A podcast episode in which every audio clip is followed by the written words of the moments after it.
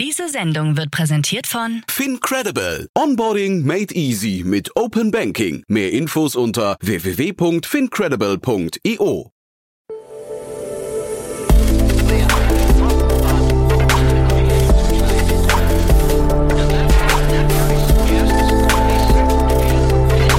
Startup Insider Daily. Investments und Exits.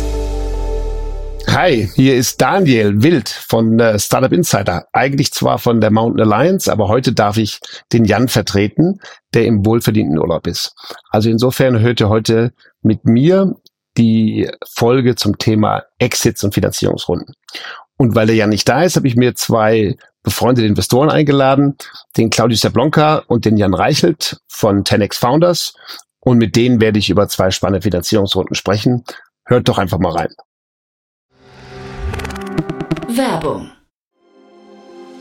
Sei dabei beim HTGF Family Day am 11. und 12. Juni in der Station Berlin. Für zwei Tage voller Inspiration und Business. Tauche ein in ein einzigartiges Netzwerkerlebnis mit bis zu 1500 Teilnehmenden. Erkunde das innovative Seed- und Later-Stage-Portfolio des Hightech Gründerfonds. Lass dich vom vielseitigen Programm inspirieren und knüpfe wertvolle Kontakte. Sichere dir jetzt dein Ticket. Mehr Informationen findest du unter www.family-day-htgf www.startup.de.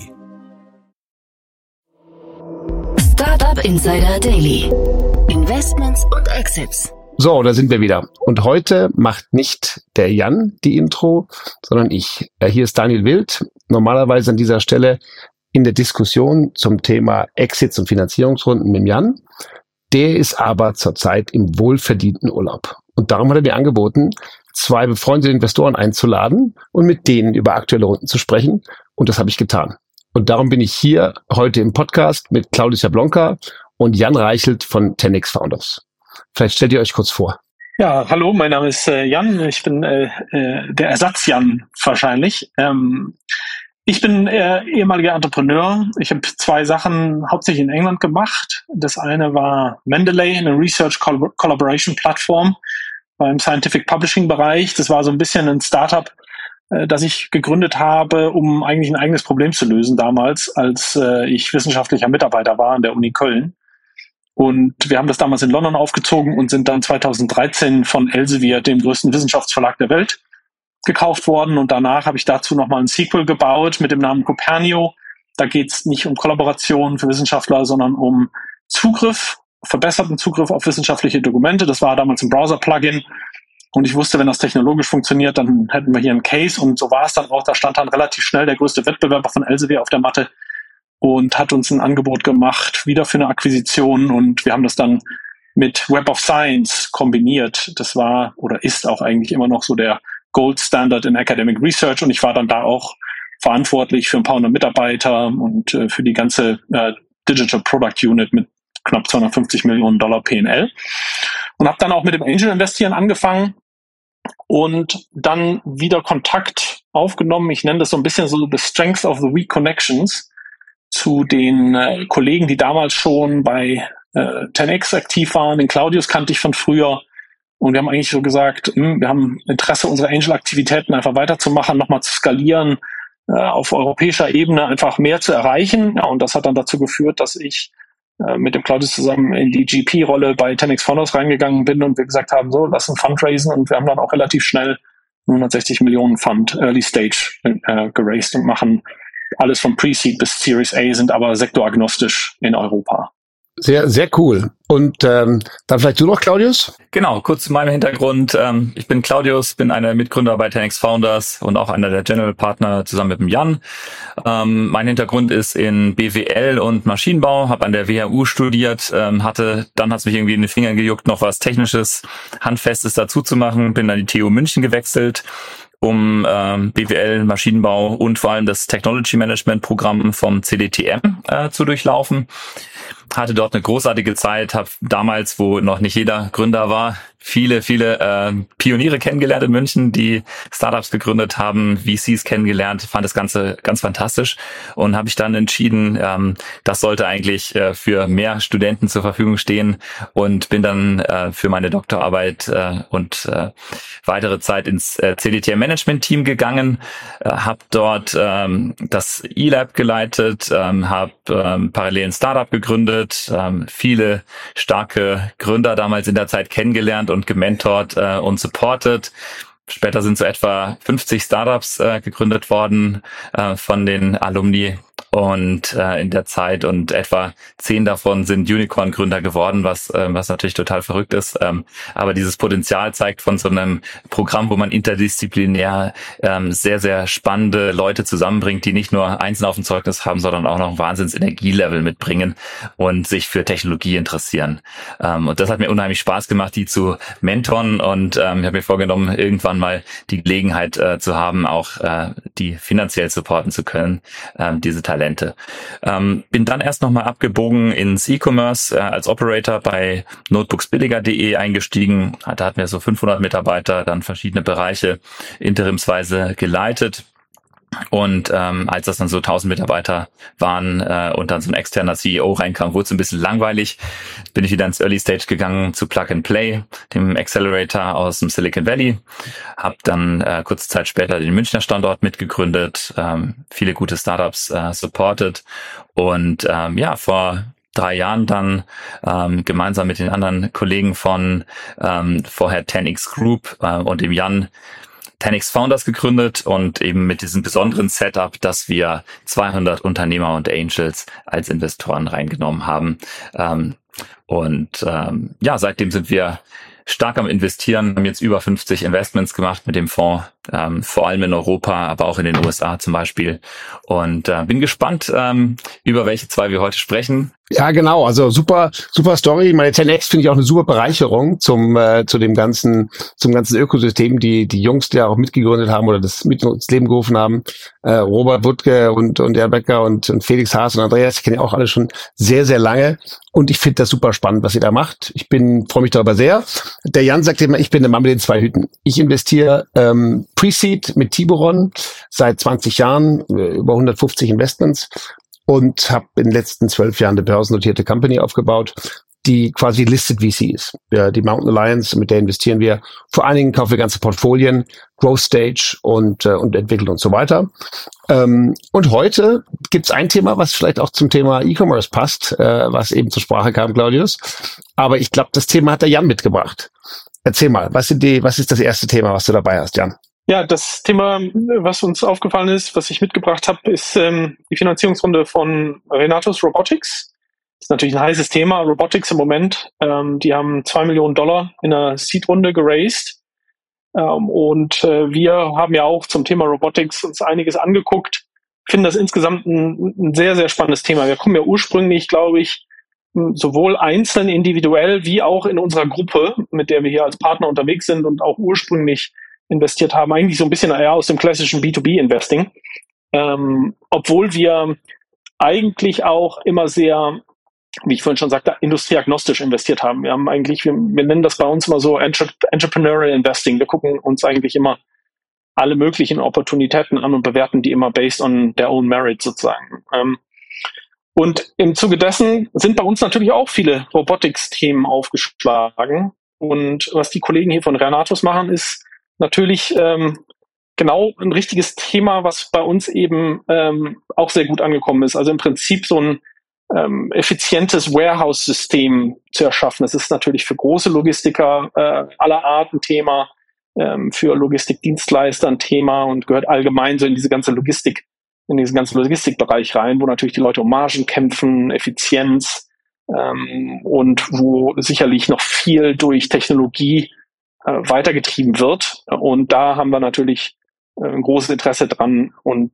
haben in der Tat auch dort in der Vergangenheit zwei relativ frühphasige Investments gemacht, ähm, beide interessanterweise in Deutschland, wo wir eigentlich äh, überall in Europa in solche Themen investieren. Da kann man aber sehen, wie groß der Markt in Deutschland allein schon für dieses Thema ist. Das war Felix ähm, und Fernride. Und Fernride hat auch gerade im Prinzip die Series A announced. Wir waren da relativ früh drin. Wir haben jetzt mit strategischen Investoren äh, groß, haben sich groß aufgestellt, weil das eben äh, für Strategen auch ein sehr, sehr relevantes Thema ist. Also in dem Fall äh, HHLA, der Hamburger Hafenlogistiker. Und das ist natürlich, äh, das sind natürlich Bereiche da, wenn man da überlegt, was da durchgeht äh, an Containern und an Waren und wie viel kleine Optimierungen da schon an Wert schaffen können. Äh, das ist ja ein spannendes Thema. Und Fernride in dem speziellen Fall, was die machen, nur einfach, äh, um das auch nochmal so in, in den Vergleich so mit, mit Renatus zu bringen.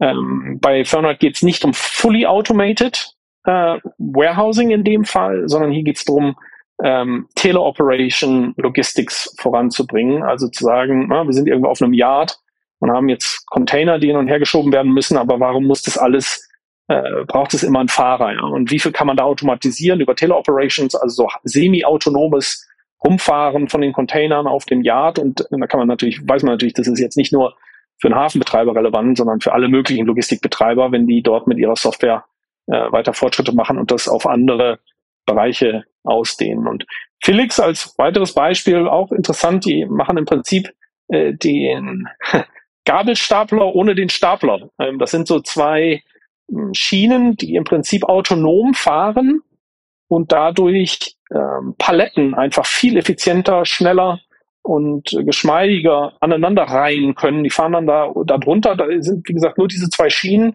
Die haben diesen ganzen Baggage nicht. Da braucht es keinen Fahrer, der die Sachen hin und her schiebt. Und äh, ja, die haben auch wahnsinnig viel Fortschritt gemacht. Ähm, äh, kann ich, ich darf nicht zu viel vorwegnehmen, aber da gibt es bestimmt auch bald interessante Neuigkeiten. Nee, klar, das ist nachvollziehbar. Ja, logisch. Und ich meine, ich glaube vor allen Dingen, das Thema, das Thema Fachkräfte einsparen ist schon auch ein riesiges Thema, ne? Also wenn man sich Japan anschaut, die so Roboter sowieso mögen, ist ja auch klar, dass das Thema äh, wenn du so ein Warehouse hast, sowohl das, was du beschrieben hast, als auch jetzt hier Renatus Robotics, das kommt ja mit immer weniger Menschen aus. Ne? Ich glaube, die haben, gibt ein cooles Video hier von denen auch auf YouTube, wenn man sich mal anschauen will. Und de facto ist das der ganze, sagen wir mal, Pick, Pack, Ship, das Packen ist alles von einer Person in einem Prozess. Und ansonsten laufen da nur Roboter durch die Gegend. So ähnlich wie diese Robotics-Firma, die Amazon gekauft hat. Das ist auch eine deutsche Firma, ne? Die ist, glaube ich, Kibo oder so ähnlich. Und insofern da, also finde ich, finde ich super spannend. Und ich meine, das Thema Einsparung oder das zum Teil Ersetzen von Fachkräften ist bei, bei euren Themen wahrscheinlich auch im Mittelpunkt gewesen, oder? Ja, also es, es geht da tatsächlich hauptsächlich auch um, um die Effizienz und um so ein bisschen schwerere Themen. Also es sind ja keine leichten Themen, gerade weil da sehr viel Hardware auch oft mit reinspielt. Mhm. Und ich glaube, was, was, was man da aus Investorensicht immer berücksichtigen muss, okay, ja, was sind dann so die Innovationszyklen? Ähm, wie viel muss dann da oder kann standardisiert werden versus wie viel muss customized werden? Das ist natürlich bei Hardware immer sehr, sehr schwierig oder ein großes Thema. Und äh, dann glaube ich so ein bisschen aus der Investorensicht sind wir gerne auch so Leute, die sagen, okay, es ist halt schön, wenn es Deep Tech ist und auch Zukunft, äh, richtig viel Zukunftspotenzial hat, aber wir mögen es auch gern, wenn man direkt sagen kann, hey, es hat eigentlich auch heute schon wirklich direkte Anwendungsfelder. Ja, und das sieht man eben jetzt hier bei Benatus Robotics und bei den anderen Themen, die wir jetzt gerade diskutiert haben, äh, finde ich gut, dass eben tatsächlich also Deep Tech Themen nicht unbedingt nur Moonshots sein müssen, sondern dass es eben auch Anwendungsfelder gibt, wo sofort Werte gehoben werden können. Und das ist äh, eine gute Sache. Ja. Ähm, was ich spannend finde, ist ähm, bei ähm, einer Company wie, wie Felix zum Beispiel, aber auch bei einer Company wie Renatus sicherlich, da geht es immer um die Frage, wie schnell kann ich das Ganze implementieren? Wie schnell kriege ich das Ganze dann in meinem Warehouse zum Laufen? Ähm, was wir bei Felix eben besonders spannend vorhanden war der Ansatz, dass du im Prinzip jede Palette, jede Euro-Palette mit Felix automatisieren kannst. Du brauchst also keine Stationen für die Übergabe, du brauchst keine ähm, sozusagen Hebevorrichtungen um die, äh, um die Paletten draufzuheben. Du hast einfach eine Milliarde Euro Paletten in Europa in etwa, plus minus. Und ähm, davon kannst du im Prinzip vom Start weg jede automatisieren. Das Einzige, was du brauchst aktuell, ist eine wirklich glatte Fläche. Ähm, aber hast du in den meisten Warehouses sowieso gegeben.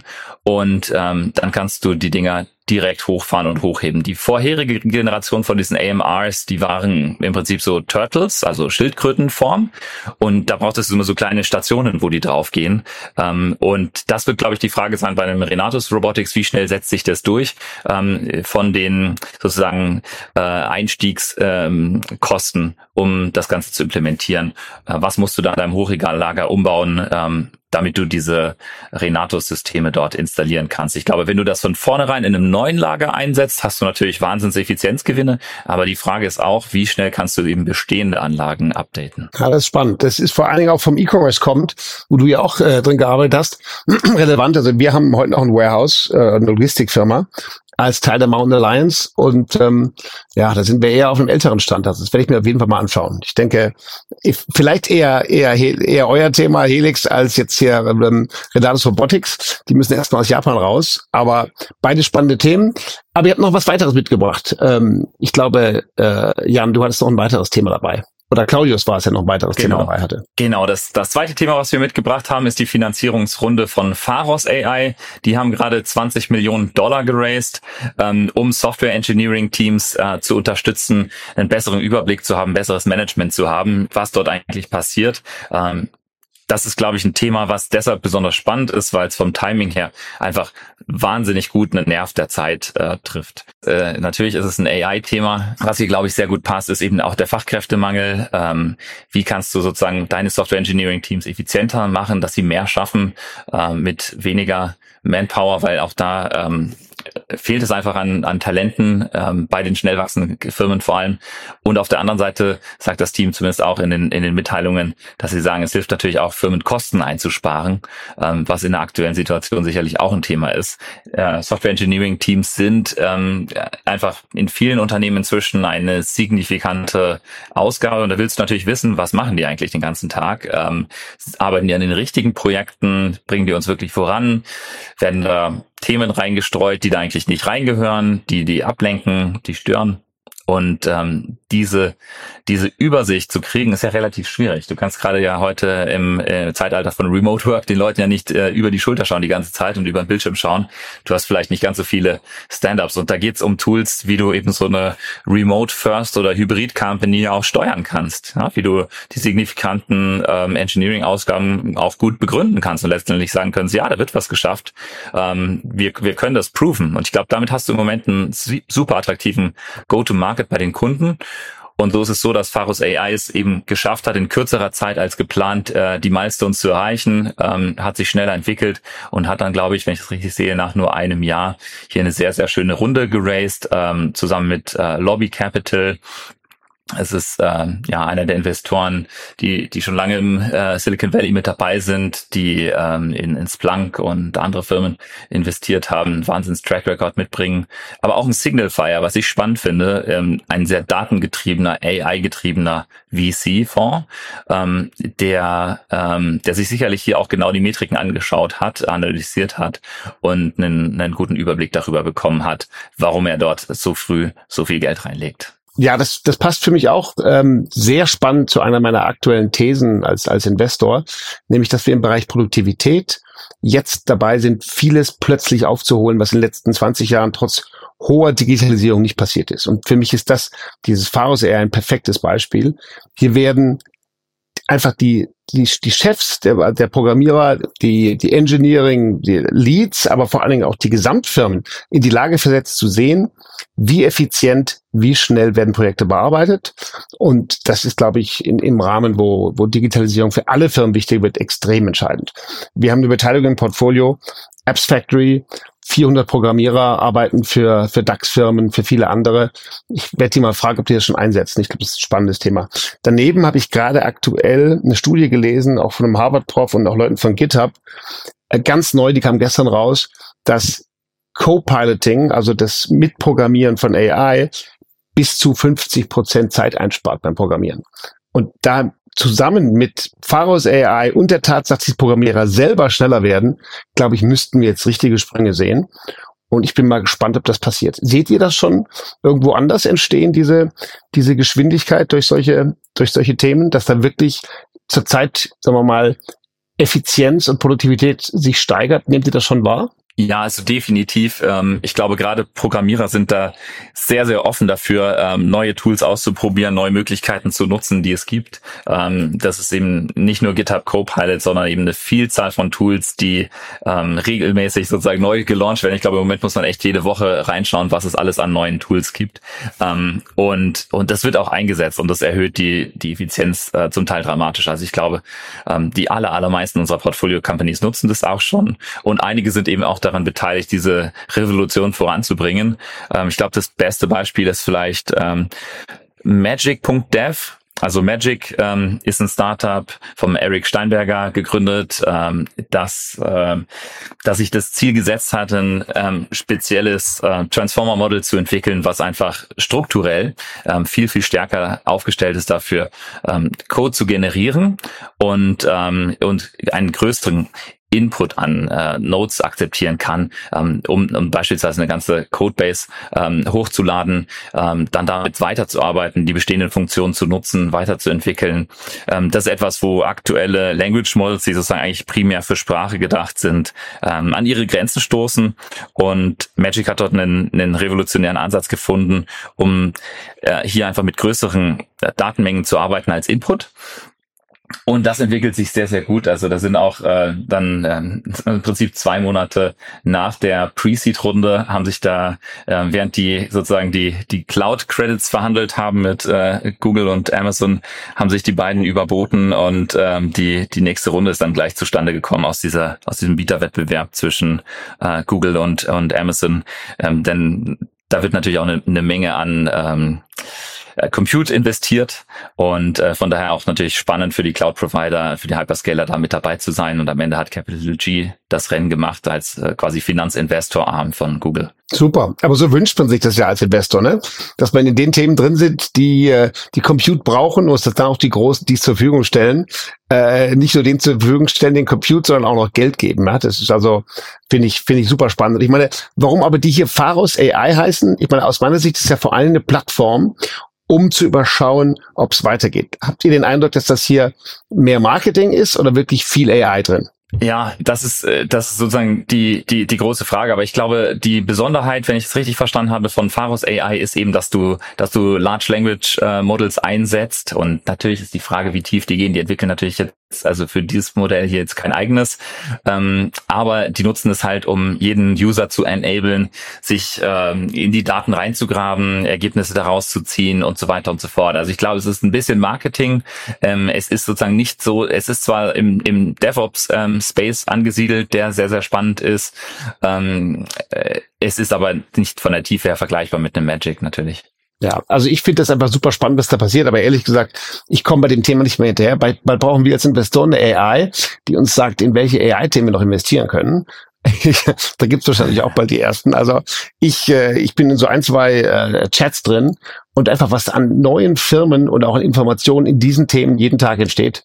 Man kommt wirklich nicht mehr hinterher. Aber kennt ihr eigentlich, meine, investiert ihr grundsätzlich äh, im Bereich AI, dass ihr jetzt sagt, das ist ein Schwerpunkt für euch oder war das das eine Thema, wo ihr sagt, das passt dann von der Anwendung her besonders gut? Also es ist definitiv ein Schwerpunkt für uns, ähm, auch nicht erst seit gestern, sondern schon ähm, seit seit Jahren zum Teil. Ähm, wir haben jetzt zum Beispiel, aber mit, um auf den Fonds zu fokussieren, äh, mit dem Fonds beispielsweise in letzter Zeit äh, in einige Firmen investiert. Einige können wir jetzt noch nicht ähm, äh, disclosen, ähm, die sich vor allem mit dem Layer beschäftigen, eben eine Ebene tiefer, also nicht auf dem Application Layer, sondern ein Stück weit tiefer, ähm, bis hin eben zu, wie bei Magic, ähm, Large Language Models, ähm, äh, die, die äh, sozusagen neu entwickelt werden. Ähm, den Bereich finden wir im Moment am spannendsten. Auf der Application-Ebene wird es ein bisschen unübersichtlich im Moment. Ähm, da ist jetzt bisher sozusagen noch kein Investment ähm, passiert, ähm, aber auch natürlich spannend, weil auch da sind eben riesen Effizienzen zu heben. Ähm, nur da ist es noch etwas unübersichtlicher, wer da das Rennen machen wird. Ich glaube, am Ende ist es so, es kommt letzten Endes auf die Teams an. Welches Team ist am, am besten in der Lage, ähm, das Thema zu exekutieren? Denn letzten Endes ist ähm, die AI-Ebene, auf der Application-Ebene im Prinzip nichts anderes als eine Technologie, als eine Datenbank-Technologie zum Beispiel, die ich verwende, die ich einsetze, die wahnsinnig powerful ist, aber die halt auch jeder andere einsetzen kann. Und dann kommt es wieder sozusagen auf das gute alte äh, Venture Capital Business zurück, ähm, im Pre-Seed und im Seed vor allem, in welches Team investiere ich, wo habe ich komplementäre Stärken, wo habe ich wahnsinnigen Drive, unternehmerisches Denken und wo kommen alle diese super Eigenschaften zusammen ähm, in einem Team, was sich dann am Ende durchsetzen wird. Das ist das perfekte Schlusswort. Das sehen wir genauso. Ja, auf die Menschen kommt es an, gerade in der frühen Phase. Und wenn die Menschen jetzt doch von perfekter Technik, von perfekter Technik unterstützt werden, dann äh, ist das für alle am besten. Ich danke euch für das Gespräch, freue mich, das mal wieder zu machen und äh, wünsche euch einen schönen Tag noch. Super, vielen Dank auch. Danke dir. Alles klar, bis dann. Ciao. Tschüss. Ciao.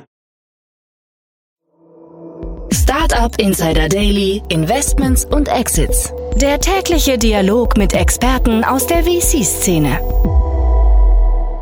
Ja, das war's dann auch schon. Hat mir richtig viel Spaß gemacht, heute den Jan zu vertreten und äh, die beiden Finanzierungsrunden zu besprechen. Ich hoffe, ihr hattet Spaß und habt was gelernt äh, zum Thema Robotics und zum Thema Programmieren, besser gesagt besser Programmieren, überwachen mit Pharos AI.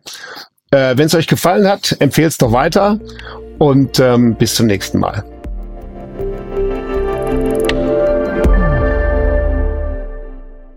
Transparenzhinweis. Der heutige Gast steht mit Startup Insider in einer direkten oder indirekten wirtschaftlichen Beziehung. Unsere Statuten sehen vor, dass diese Beziehung unsere Neutralität und Objektivität nicht beeinflusst. Eine Übersicht unserer Kunden und Partner findet man auf www.startupinsider.de/kunden. slash Eine Übersicht unserer Gesellschafter findet man auf www.startupinsider.de/gesellschaft. slash Diese Sendung wurde präsentiert von Fincredible. Onboarding made easy mit Open Banking. Mehr Infos unter www.fincredible.io.